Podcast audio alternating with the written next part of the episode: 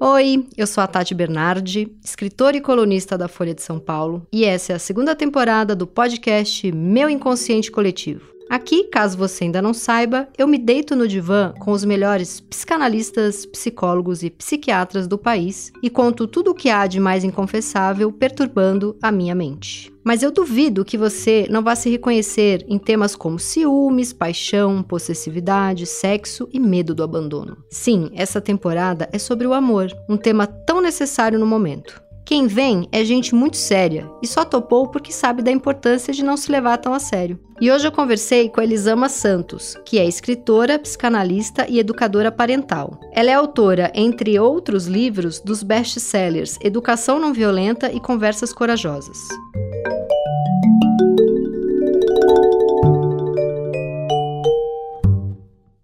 Elisama, eu quero hoje, nessa minha sessão de terapia com você, falar um pouco sobre a minha urgência quando eu tô apaixonada, que eu quero ver a pessoa todo dia, toda hora e fico louca e eu sou uma pessoa com urgência pro amor. Só que ao longo de minha vida amorosa, eu sempre me apaixonei pelo típico cara narcisista, que é aquele que namora a si próprio.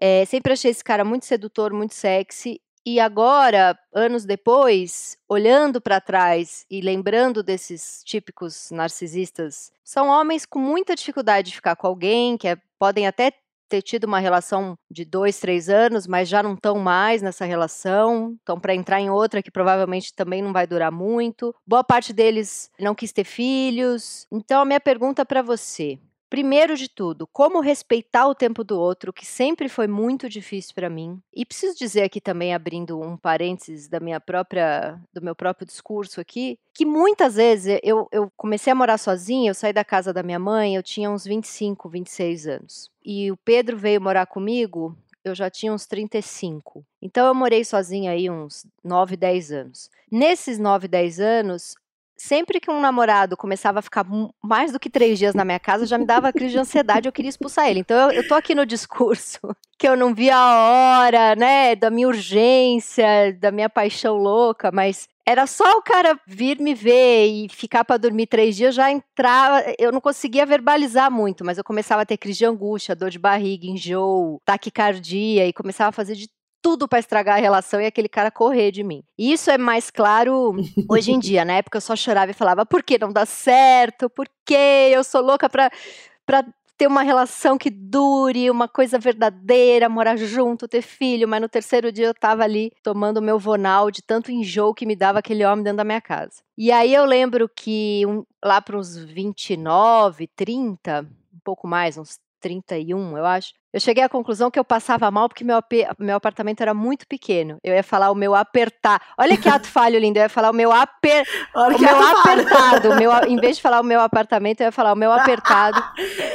É, você conseguiu encontrar uma medida certa nisso? Porque você está com uma relação de oito anos. Você disse que quando você estava no começo, você tinha essa urgência. E quando essa pessoa, de alguma forma, se disponibilizava para estar com você, trazia essa ansiedade de opa, tá demais.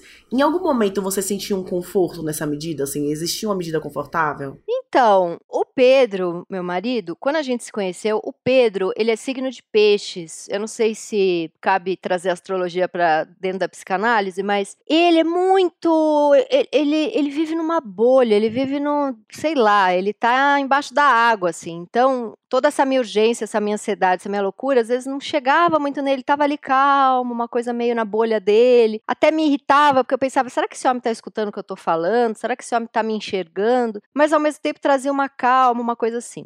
Então, logo que eu conheci ele, é, deu super errado, porque eu fiquei nessa urgência. Eu lembro que eu conheci ele numa festa, achei ele bonito, achei ele todo misterioso, interessante. Já era esse cara quieto, né? Então eu falei, bom, o que, que eu tenho para desvendar aqui? E eu estava buscando justamente o um apartamento maior, porque eu sabia que se eu continuasse no de 40 metros quadrados, eu ia matar qualquer homem que chegasse perto de mim e quisesse dormir na minha casa. E já estava ali com 31, 32, né? Querendo ter uma relação que durasse, que deixasse de ser a coisa de dois meses de intensidade e acabava. E aí eu lembro que a primeira coisa que eu falei para ele na festa foi: ah, é, é, eu escutei você falando que mora aqui num, num desses apartamentos bem antigos de Genópolis. E eu tô procurando apartamento e de repente eu vou no seu prédio amanhã. Tem para alugar? Você sabe se tem para alugar, para vender? Ele falou: tem. E é muito doido, porque assim, eu já tinha achado o apartamento que eu ia comprar e que, enfim, só foi um papo para aparecer na casa dele no dia seguinte.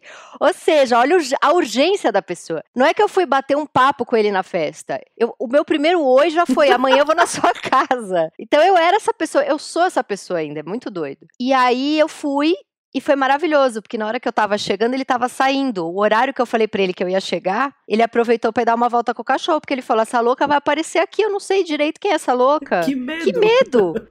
E aí ele ditou um tempo muito devagar, porque ele estava saindo com outras mulheres. Só que eu tava muito de saco cheio disso, de verdade. Então, não foi por jogo. Pela primeira vez, eu só peguei um bode, assim, tipo, ah, esse cara não tem mais graça. Porque ele, sei lá, quinquagésima vez que alguém vinha ditar um tempo mais lento, e eu tava muito cansada disso. Quando é que eu vou conhecer alguém a fim de um negócio, sabe? Uma coisa legal. Então, quando ele veio ditar o tempo mais devagar, e aí toda aquelas sessões de terapia que eu fazia, com é preciso respeitar o tempo do outro, eu falei, ah, quer saber? O tempo do outro que vai pra puta que pariu. Então é isso, o tempo do outro é sempre mais lento que o meu, então eu vou fazer o que dá certo na minha vida, que é trabalhar. E aí, quando ele se mostrou afim de estar na minha urgência, que a gente já estava namorando há uns dois, três meses, e ele falou: eu vou ter que sair do meu apartamento alugado porque a dona quer de volta. E aí, o que, que a gente faz? Eu venho morar aqui com você? Quando ele falou isso, eu falei: o quê? Você tá é louco?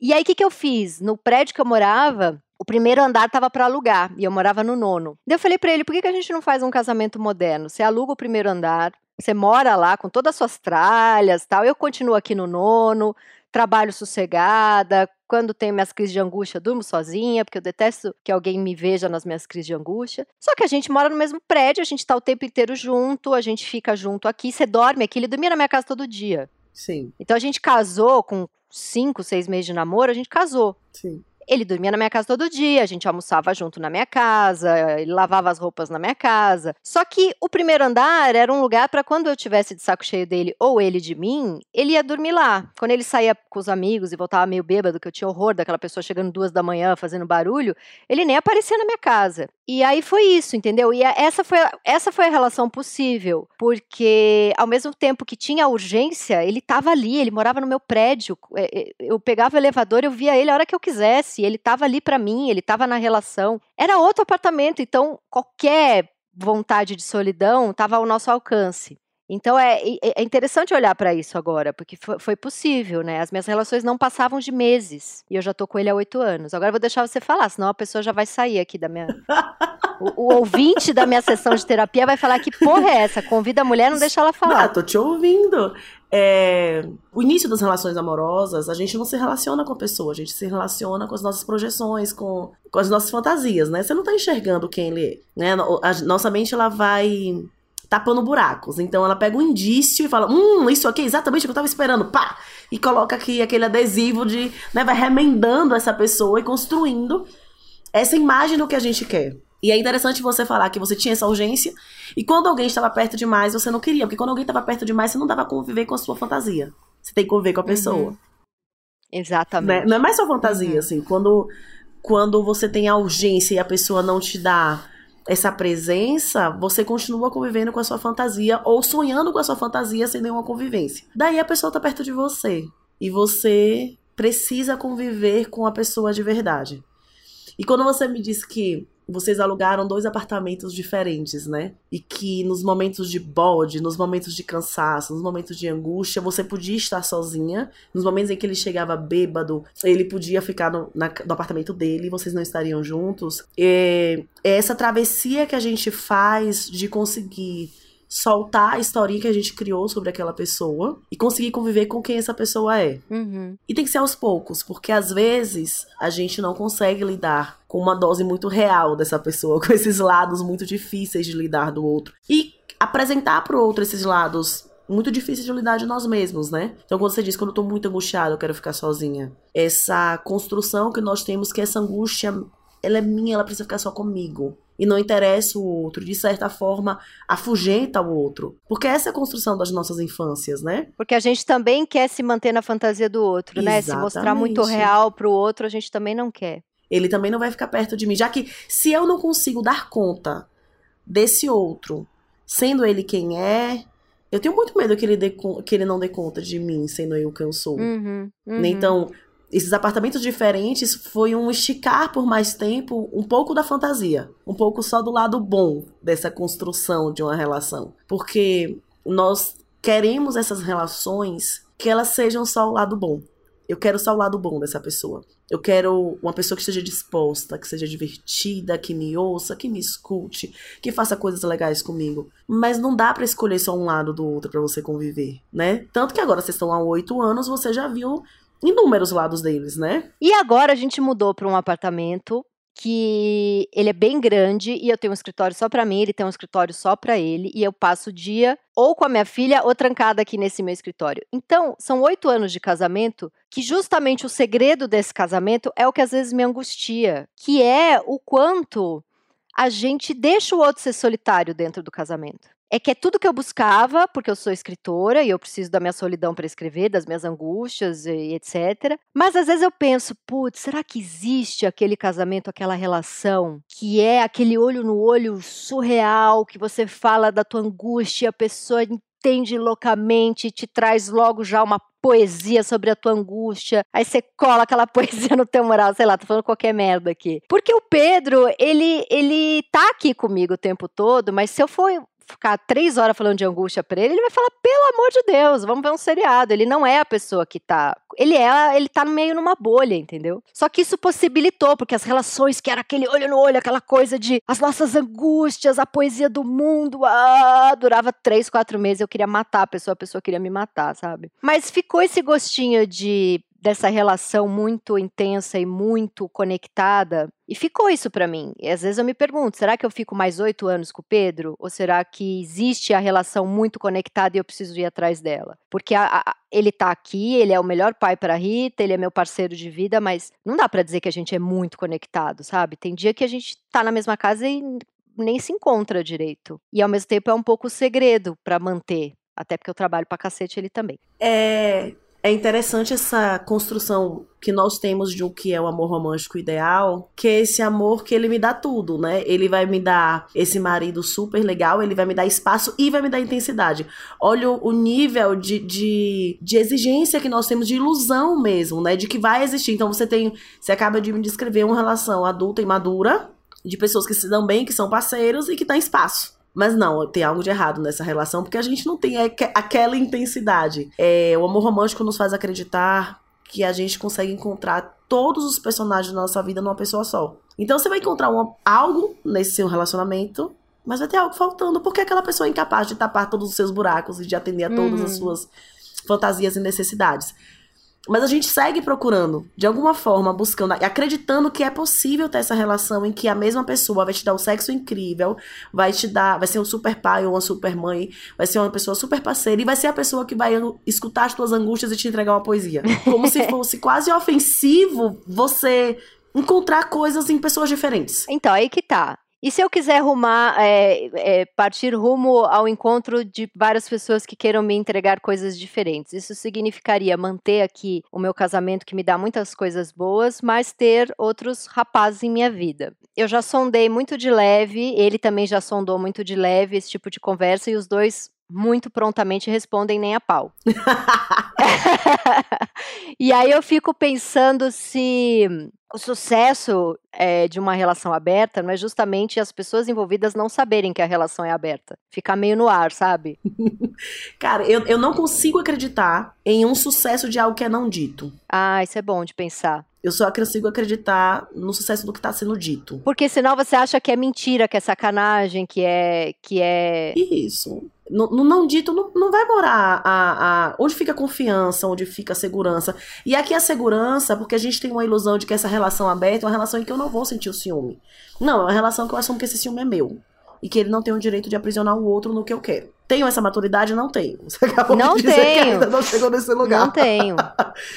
Mas é essa construção, é esse olhar para a relação com o que é que nós, em comum acordo, vamos topar para nós. Uhum. Né? Essa construção do que é que a gente consegue na nossa relação. Mas eu preciso avisar o outro que o meu corpo é meu? Ele não é meu e acabou? Eu preciso avisar o outro que.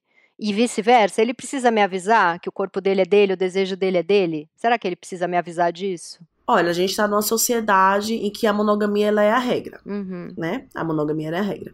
Quando nós nos relacionamos com outras pessoas, é, tá implícito na nossa construção social de que nós estamos fazendo um acordo que vamos pegar os nossos desejos por outras pessoas e ficar somente nisso, nos nossos desejos por outras sim, pessoas. sim. Não vamos concretizar nada disso.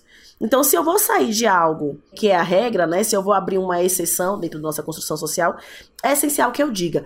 Na realidade, em qualquer ponto do relacionamento, é essencial que eu diga pro outro que eu preciso, o que eu espero. Porque assim, cada palavra, ela tem um significado diferente para cada um de nós. Então, para você, fidelidade pode ser não transar com outras pessoas. Uhum. Pro seu marido, a fidelidade pode ser não contar seus planos, muito mais ligado a uma lealdade do que uma fidelidade. Uhum. Né? Cada palavra, para cada um de nós, ela tem um significado. E eu acho que um dos maiores problemas das relações é que nós não conversamos sobre o significado das palavras para cada um de nós. A gente fica tudo muito solto. Você sabe que eu descobri uma pulada de cerca? E aí, quando a gente foi conversar sobre a pulada de cerca, ele tava com vergonha de me contar quem era a mulher. E qu- quando eu percebi que ele tava com vergonha, eu percebi que ele não, não, não, não tinha nenhum sentimento de, de paixão, de admiração. Naquele segundo que eu percebi que ele tava com vergonha, eu me desliguei absolutamente do ciúme. O que me pegaria era ele se encantar por uma mulher. Porque eu falei, quem foi? Quem foi? Ele, ai, eu percebi, tipo, ai, ela vai sacanear, porque a mulher não é mulher meio, sei lá. Mas eu desencanei num grau que no dia seguinte eu não lembrava, né? Então é muito doido isso, a traição pra mim. Agora, se ele se encanta por uma mulher, acha ela inteligente, interessante, gata, não sei o quê, e nem beija, mas tá encantado, eu acho que eu ficaria louca, né? Pra mim não é o sexo, pra mim é o quanto do, do de atenção ele tá dando pra aquilo, né? Você tá vendo a importância disso ser conversado? Sim. Ai, não sei, Elisama, você precisa conversar. Eh, Mas aí que tá, você você chegou no ponto. é, o que eu mais queria, o que eu mais busquei na minha vida, e nunca dava certo, e até que deu certo de um outro jeito, mas eu ainda me angustio por isso, era ter um companheiro, um parceiro, que é o cara que eu vou conversar tudo. Que é o cara que eu vou falar, fudeu, eu tô com tesão em fulano, e ele vai falar, como é que a gente pode fazer? Quer ir lá transar com ele? Quer que eu vá junto? Sabe? Que é o cara que a gente vai conversar de tudo. Mas eu sigo até hoje, não desisti ainda. Isso me atormenta, isso é, são todas as minhas sessões de terapia da vida, e eu falo isso pro Pedro, eu ainda vou te largar aí atrás desse parceiro que a gente vai conversar sobre tudo, porque isso tá muito ligado ao meu tesão. Só que aí entra na primeira pergunta que eu te fiz. É, o tempo do outro, a minha urgência e o porquê de a minha vida toda, já que eu buscava esse super parceiro, eu ter me apaixonado e me encantado por homens narcisistas. Que é esse cara que vai te dar muito pouco sobre ele, ou vai só ficar falando dele, mas não é a troca, é um blá blá blá, porque ele tá com tesão na voz dele.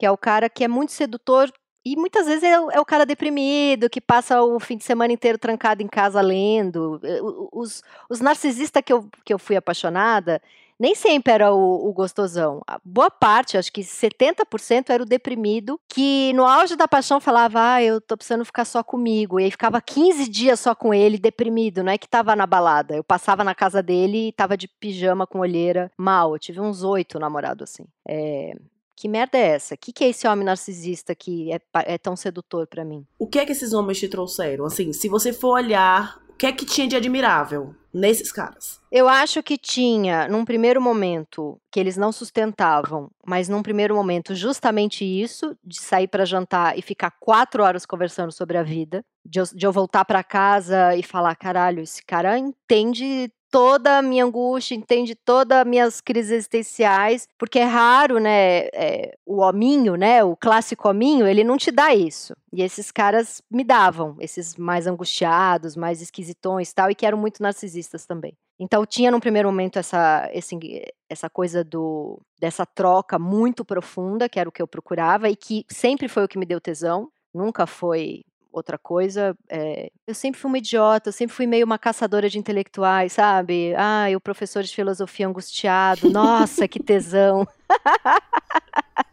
sempre fui, sempre fui. E é sempre os caras mais cagados de cabeça, mais difícil, que não iam me dar porra nenhuma do que eu queria, né? Então, acho que isso. E a outra coisa, que é um cara que tá tão completo de si, que na real ele não precisa de mim. Acho que isso é sedutor, né? Ele tem um- O tempo todo. É muito doido, é muito sedutor o cara que diz, pelo amor de Deus, me abraça, porque senão eu vou cair, e sai, e sai fora, que eu me basto. É, é o tempo inteiro essa informação, que é um pouco o que eu acho que eu sou. Né? Ah, eu tô.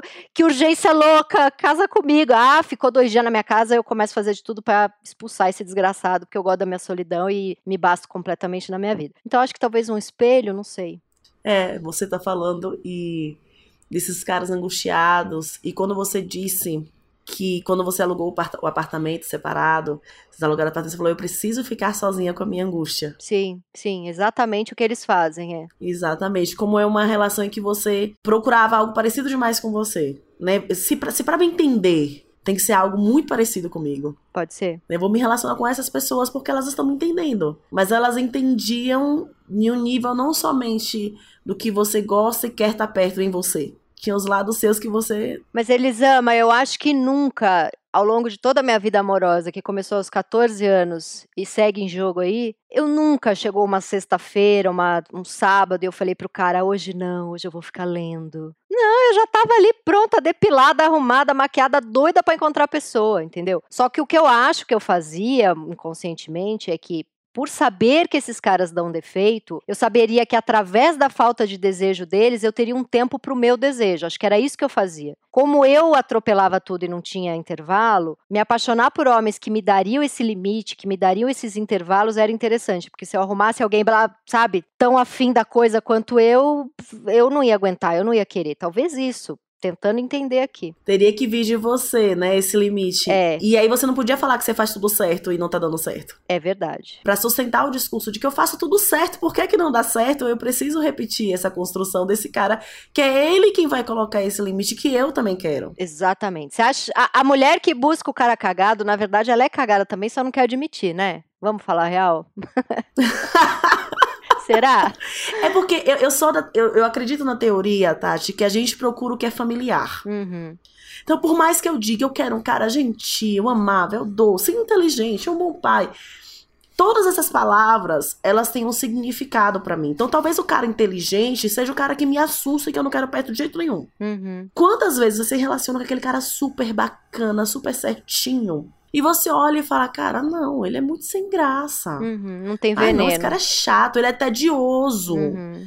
Por quê? Porque tem uma construção de, de uma relação que você olha para aquela pessoa e causa uma estranheza muito grande. Eu não sei me relacionar numa relação tão tranquila. Eu não sei me relacionar com alguém que demonstra o afeto dessa forma. Eu preciso de algo que é conhecido. Eu preciso de algo que me é familiar. A gente busca o familiar. Eu preciso do caos. Eu preciso do caos. Eu preciso do caos. Então, para muitos de nós, nós entendemos o amor e o relacionamento amoroso como essa presença de caos constante. Como essa relação que me traz o afago e o susto, o afago e o medo. Porque foi a construção infantil para a grande maioria de nós. Nós não tivemos esse apego que foi desenvolvido de maneira segura, né? Falando de uma forma geral para nossa para nossa sociedade. Nós tivemos esses apegos que foram inseguros, que foram ambivalentes, que foram esquivos, em que eu eu, não, eu finjo que eu não. Ah, não, então não quero você, porque você não tá me dando o amor que eu quero. Né? O pai e a mãe, ele vinha com aquele colo e vinha falando, mas você também fez isso, né, minha filha? Você também não tem, não tem jeito. Então, nós nos acostumamos com esse apego que ele não é um, um, respirar aliviado. Ele tá sempre com um medo embutido, né? Embutido, tá uma sempre tenso, é um amor tenso. É um amor tenso. E aí, se você tem uma construção de amores tensos na sua vida, quando você encontra um amor mais tranquilo, a estranheza pode ser tão grande que você faz, não, isso não é para mim. Eu não sei o que é isso que essa pessoa tá me oferecendo. Eu não consigo lidar com isso que essa pessoa tá me oferecendo. Então, quando a gente fala assim, nossa, mas eu tô com uma pessoa problemática, o que que me atrai nessa pessoa? O que é que tem de tão familiar nessa pessoa que eu continuo olhando para pessoas assim? O que que elas trazem de certa forma de conforto, de conhecido? Não é porque eu quero conhecido. Eu quero economizar energia de ter que lidar com uma coisa que é completamente diferente do comum. Mas eu também acho que tem muita gente com uma dificuldade enorme de se relacionar porque não percebe, é obviamente inconsciente, mas está casado ainda com a mãe ou com o pai, né? Esse é um clássico. E, e eu acho que eu sempre me encantei por essas figuras meio frágeis de, de famílias complicadas que os pais que via os pais brigando muito e que de alguma forma tá ali meio preso ainda nisso, sabe? Eu sempre, eu sempre me apaixonei por esses caras que têm uma relação muito intensa e obsessiva ou com a mãe ou com o pai, ou que perdeu a mãe muito novo, então tem essa coisa de, de ter essa obsessão pela mãe, porque a mãe morreu, ele era adolescente. E aí você falou do familiar, e eu já logo penso que eu tenho, hoje em dia muito menos, mas tive de forma muito, muito intensa uma relação com a minha mãe. Até hoje é, né? A gente se fala todo dia, eu sou filha única. Então o familiar talvez venha por aí. Mas eu queria voltar no tempo do outro, que eu acho que é uma coisa que para mim é insuportável, sabe? Eu sou muito agilizada. Eu acho que eu sou agilizada por várias questões, assim, por, por várias razões, né? Eu cresci com a minha mãe falando que meu pai era lerdo. Seu pai é lerdo, não vai conseguir fazer nada, ele é lerdo. Então, o que você precisar, você fala comigo, eu que vou agilizar aqui tudo para você. E, de fato, a minha mãe, a vida toda, mesmo separada do meu pai, que eles separaram, eu tinha cinco anos, ela resolvia as coisas pro meu pai, coisas burocráticas, coisas. Ela, minha mãe é a pessoa que resolve tudo muito bem, assim. E meu pai é aquela pessoa que não consegue, ele precisa ir num cartório, ele faz disso a desgraça da vida dele durante dois meses. Era só ir lá, levar um papel. Ele, de fato, ele é lerdo. Um beijo pro meu pai aí, se estiver me ouvindo, é uma pessoa lerda. Então eu cresci com a minha mãe falando: olha, é uma desgraça ser lerdo, nada acontece, não sei o quê.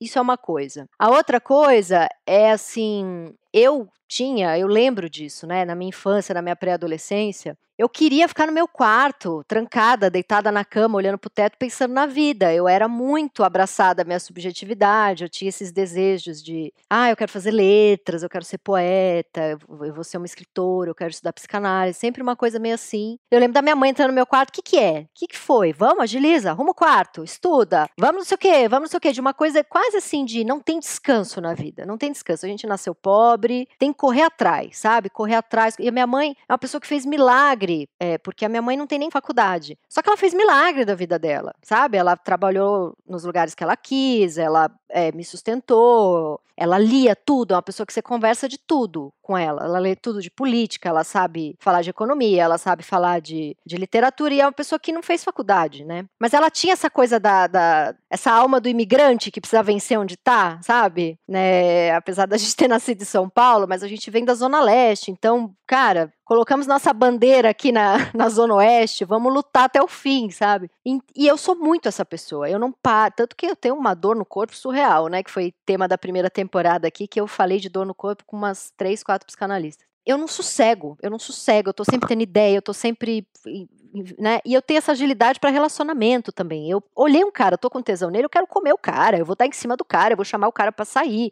E aí eu vou sair com o cara, eu quero comer o cara logo. Que essa porra desse cara vai me enrolar, entendeu? Eu quero ver se funciona, porque também não vou ficar meses apaixonada por um cara que o sexo é uma bosta. Eu quero ver se o sexo é bom, eu quero ver se o beijo bate. E isso fazia ou o cara correr de mim, ou o cara falar: não, peraí, meu tempo é outro e o tempo do outro me enlouquece. Porque assim, ou o cara vem de uma família abastada, e daí qualquer merda na vida dele tem um avô rico, e eu já, já tá me dando nervoso. Vamos agilizar essa vida, entendeu? Então, assim, o tempo do outro me incomoda em tudo que você pode imaginar. Se o cara é lerdo para trabalhar, para fazer a vida dele, para pagar as contas dele, para resolver coisas, sabe? Homem que não consegue, tem que ir, tem que ir até Campinas resolver um negócio. Ai, mas eu não sei. Como assim você não sabe? Põe o Waze, cacete. Sabe, pessoa lerda para fazer as coisas, para resolver. E lerdo para relacionamento também. Tá afim? Vamos lá jantar, vamos dar uns beijos, vamos ver se é bom, vamos ver se tem liga, vamos conversar, vamos logo com essa merda, entendeu? Então, para mim, sempre foi muito difícil respeitar o tempo do outro. O lerdo, ele é a partir da sua forma de ver a vida. Eu acho que essa é uma das primeiras coisas que nós precisamos prestar atenção quando a gente fala do tempo do outro, é entender que eu estou usando como parâmetro o meu tempo que não é o único tempo do mundo. Então, assim, não existe o tempo certo. Eu tenho essa forma de funcionamento, então, no caso, você tem essa forma de funcionamento, que é acelerada, que tem todo um embasamento na sua construção de vida, né? Nesse mamãe me ama, eu quero ser igual a mamãe, e mamãe, né, acha horrível isso em papai, então isso é horrível em papai, eu não quero que isso. Não quero receber o desamor dela. O desamor que ela direciona pro meu pai, eu não quero que ela direcione para mim. Tem toda essa construção na sua história. E ó, esse olhar de, ok, esse é o meu funcionamento ele não é o certo. Porque o que encrenca é quando eu olho esse meu funcionamento, eu entendo, ele é o certo, o resto que se adeque. É lerdo. O resto é lerdo. O certo é o meu passo, o de todos os outros que estão ao redor circulando no mundo, todos estão errados. O meu é o jeito certo. Quando eu saio, eu desapego um pouco desse jeito certo. E simplesmente entendo. Esse, esse é o meu funcionamento. Entendi. O resto tá errado. O resto é vagabundo, o resto é fraco. O Alan, a, Alain de Bouton, acho que é assim que pronuncia o nome dele, ele, ele tem uma frase que eu adoro, que é... Era muita histeria, era muita história na sua histeria. Né? Todos temos muita história nas nossas histerias. Mas essa história da minha histeria não faz com que ela seja certa, a minha histeria seja realidade. Então é esse olhar de, ok, tem muita história que embasa o meu aceleramento. E por isso meus relacionamentos acabavam em três, quatro meses. Porque também eu acho que com essa minha pressa, o que eu queria. Porque a, a grande, o grande verbo que eu conjugo no meu dia e o verbo que eu deixo de conjugar no meu dia é um é resolver e o outro é prazer. Então, assim, a minha vida é ter um papel aqui do meu lado com 10 coisas Sim. que eu preciso esticar, eu preciso esticar, eu preciso resolver, eu preciso resolver, eu preciso resolver. E prazer é um negócio que não está associado a resolver. Ninguém, ninguém transa ou faz uma meditação ou dança porque precisa resolver. Ah, eu vou dançar aqui que eu preciso resolver essa dança aqui. É, ninguém resolve uma festa, né? Ah, eu vou logo nessa festa, vou lá, vou dar risada, vou encontrar as pessoas porque eu preciso resolver essa merda dessa festa. Só que eu sou um pouco assim, eu vou na festa porque eu preciso resolver a festa. Eu tô muito desassociada do prazer e muito associada ao resolver. E eu acho que nisso tem uma pulsão de morte doida aí, porque o resolver é acabar. Então eu acho que muito disso de, da, da, do meu período solteira, que eu vi um cara e me interessava, eu queria resolver o cara, eu não queria namorar o cara. Eu queria ir jantar, ver o que, que esse cara tem para me dizer, ver se o beijo é bom, ver como é que é o sexo, listar logo os defeitos, para jogar esses defeitos na cara dele, ele me largar, pronto, resolvi. acabar. Acabar e é pronto. é uma dificuldade de, de ficar com angústia de esperar o que vai acontecer. Ai, muita dificuldade. Muita. E nisso eu arrumei cada namorado, Elisama, porque a vida é maravilhosa, né? Ela vem pra ensinar a gente. Então eu tinha uns namorados que era assim: eu tô ultra apaixonado por você, mas agora eu preciso entregar um trabalho aqui pro meu doutorado e a gente vai ficar 10 dias sem se ver. E eu pensava: quem tá ultra apaixonado e fica 10 dias sem ver o outro? Quem? Quem? É, aquilo para mim era tão insuportável que eu falava, então eu prefiro terminar. O que eu terminei com um homem para entregar doutorado? Olha, como não dá. eu não vou conseguir ficar com angústia durante 10 dias. Não, hoje em dia eu conseguiria, porque, né, eu esperei nove Sim. meses para minha filha nascer. Aliás, 10, né? Porque a gravidez dura seis anos, na verdade. Mas assim que eu engravidei, eu já fiquei, não tô acreditando que demora tudo isso. é uma coisa, né? Então, hoje em dia, mas ali mais novinha, imagina. Ah, jura que você vai dar uma sumida de três semanas porque você tem um doutorado? Meu amor. E a minha mãe falava: você sabe que não é doutorado, né? Você sabe que ele tem outra, porque ninguém ninguém que tá apaixonado quer ficar 15 dias sem ver a outra pessoa. Porque só tem o meu molde da paixão, né? Porque só tem, só o, tem o meu molde. molde. Eu cresci com a minha mãe falando: esse cara não gosta de você, esse cara não gosta de você. A minha vida toda. E aí, quando eu tinha lá uns 31, 32, eu conheci o Pedro, comecei a namorar e não contei. Não contei para ninguém. Eu, eu, acho que eu fui apresentar ele pra minha mãe, já tava um ano com ele. Porque eu falei, eu não vou falar pra, não vou falar pra minha família. Porque a, a, minha mãe vai vir com a frase, eu acho que ele não gosta de você, e aí eu vou começar a destruir a relação.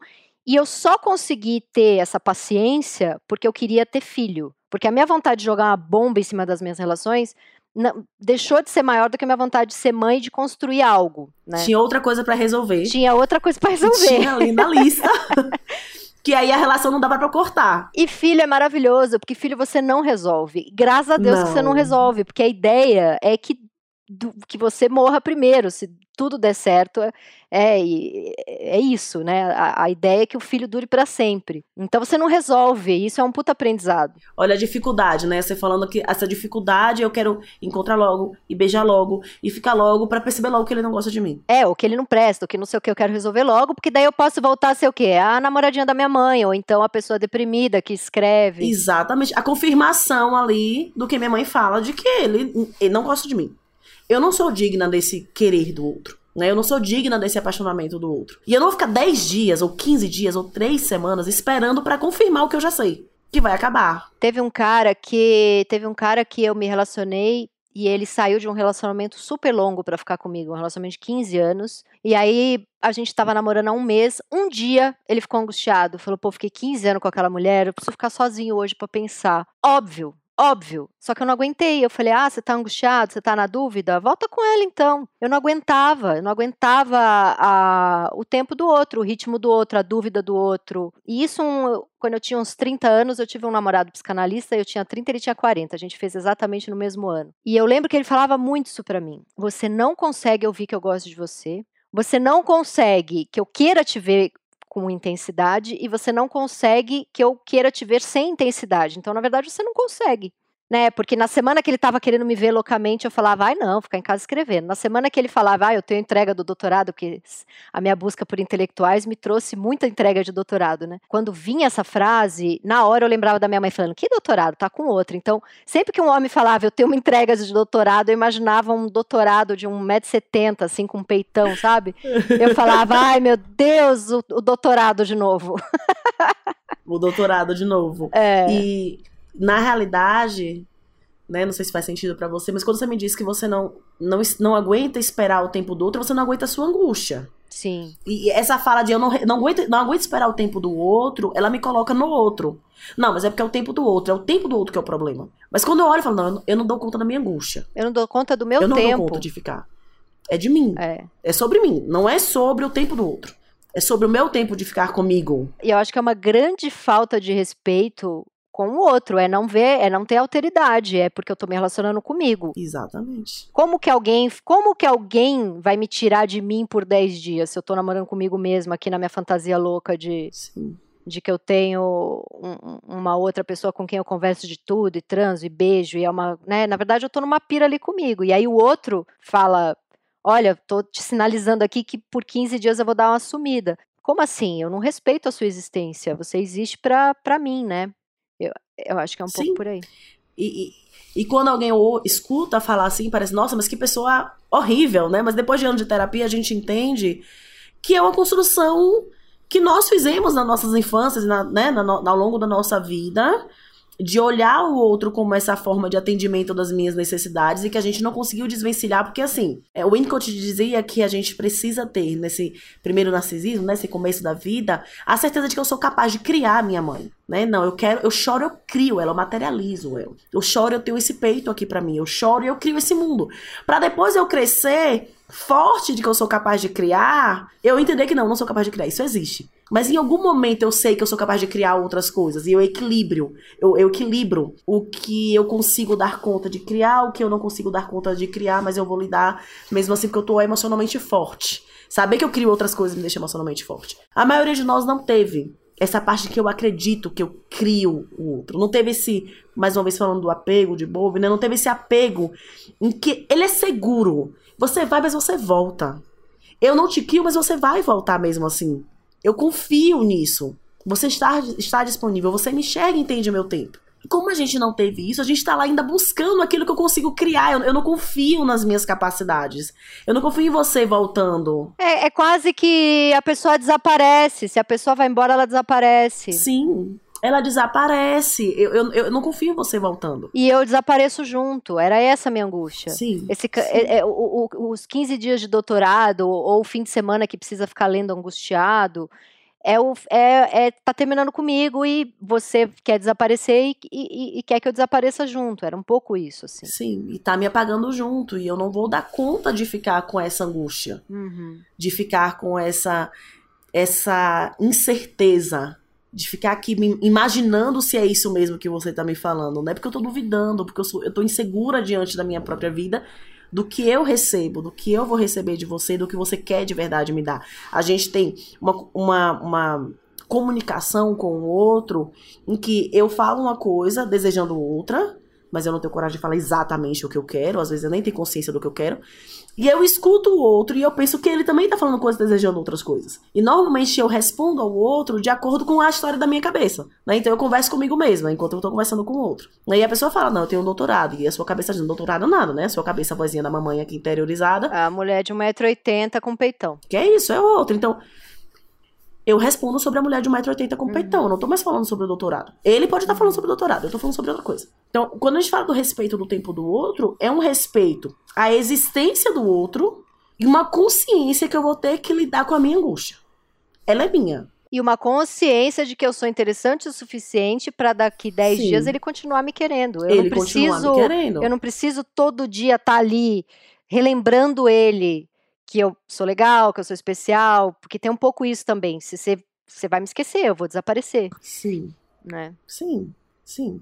Né- Nessa relação que você relatou, né, da sua família, da sua mãe, essa relação acelerada, né, de estar junto o tempo inteiro, de ligar o tempo inteiro, de falar o tempo inteiro, de ser ágil, rápido, rápido, rápido. É, a minha mãe, por E exemplo, você é apagada. a minha mãe, é, eu sou apagada. E é muito doido porque assim, a minha mãe, isso durante, isso quando eu tinha 14, 13, 12 anos fazia sentido, mas agora eu com 40 não faz mais e ela continua fazendo isso. Então, por exemplo, teve um dia que eu fui trocar é, uma roupa da Rita no shopping.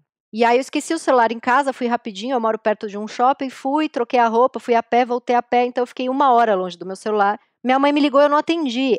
Ela ligou de novo, eu não atendi. Ela ligou pro meu marido, que estava numa reunião, e falou: pelo amor de Deus, onde está minha filha? Porque eu desapareci por uma hora. E não é que eu desapareci, olha eu usando o verbo errado. Porque eu estava sem meu celular e fui trocar a roupa da minha filha. Aí eu liguei para minha mãe. Aí o que, que eu penso? Minha mãe tá morrendo. Minha mãe tá passando muito mal. E eu sou filha única e não tem para quem ela ligar. Eu sou um lixo de ser humano. Como é que eu não levei o celular? Minha mãe tem 74 anos, eu sou filha única, eu tenho que estar grudada nesse celular. eu Não posso faltar um segundo para ela. E aí eu liguei super culpada, culpada. Falei: "Que foi, mãe? Aconteceu alguma coisa?" E ela atendeu: "O que foi, filha? Aconteceu alguma coisa?" Isso eu tinha ido ao shopping sem celular por uma hora, né? E aí o Pedro, meu marido, estava junto falou: Olha a loucura, você é igual. Ela achou que tinha, tinha acontecido alguma coisa e você ligou. Em vez de você ligar e dar uma bronca, escuta, eu posso ir ao shopping sem celular, pelo amor de Deus, você liga achando que aconteceu com ela. Então tem um pouco essa coisa do, do- da urgência do outro estar disponível o tempo todo, porque senão o outro desaparece. Ele desaparece. Porque você utilizou essa palavra, porque eu desapareci. Porque eu desapareci. Você sabe que você foi no shopping, que você foi trocar roupa da sua filha por uma hora. Mas você mesmo utilizou a palavra eu desapareci. Pois é. A gente volta pra esse lugar que o outro vai desaparecer se ele não estiver falando comigo o tempo inteiro. Se eu- é, você disse que quando você saiu da Zona Leste pra Zona Oeste, você precisava ficar bandeira. Uhum. E é basicamente isso, né? Eu tenho que ficar a bandeira, eu tenho que sair fincando as bandeiras o tempo inteiro, porque se não tiver aqui a bandeira com a minha cara balançando aqui, é da Tati, é da Tati, é da Tati, Eu não existo. eu desapareci. Eu não existo. E aí isso explica muito Né? o porquê a pessoa escreve em primeira pessoa há 20 anos, né? Tô fincando essa bandeira até hoje. Eu preciso me contar todo dia, porque senão eu não existo. Senão eu não existo, senão desaparece, senão você vai esquecer quem sou eu. Né? Então vou fincar minha bandeira aqui e vou continuar fincando a minha bandeira o tempo inteiro. Porque se eu não ficar a bandeira, eu sumi. Tá, então é isso, Tati. Acho que a gente fica aí com um pouco de, De question- angústia, alguns né? questionamentos de angústia Pra pensar, né? Como é que você constrói um repertório pra lidar com a angústia de não fincar a bandeira, de lembrar que você existe mesmo sem essa bandeira fincada de 5 em 5 minutos. Esse foi o meu inconsciente coletivo, o podcast para onde a neurose sempre vai querer voltar. Eu sou a Tati Bernardi e a edição de som é da Natália Silva. Os episódios do meu inconsciente coletivo são publicados toda sexta-feira de manhã nos principais agregadores de podcast. Escute o seu inconsciente e siga a gente para não perder nenhum programa. Até a próxima sexta.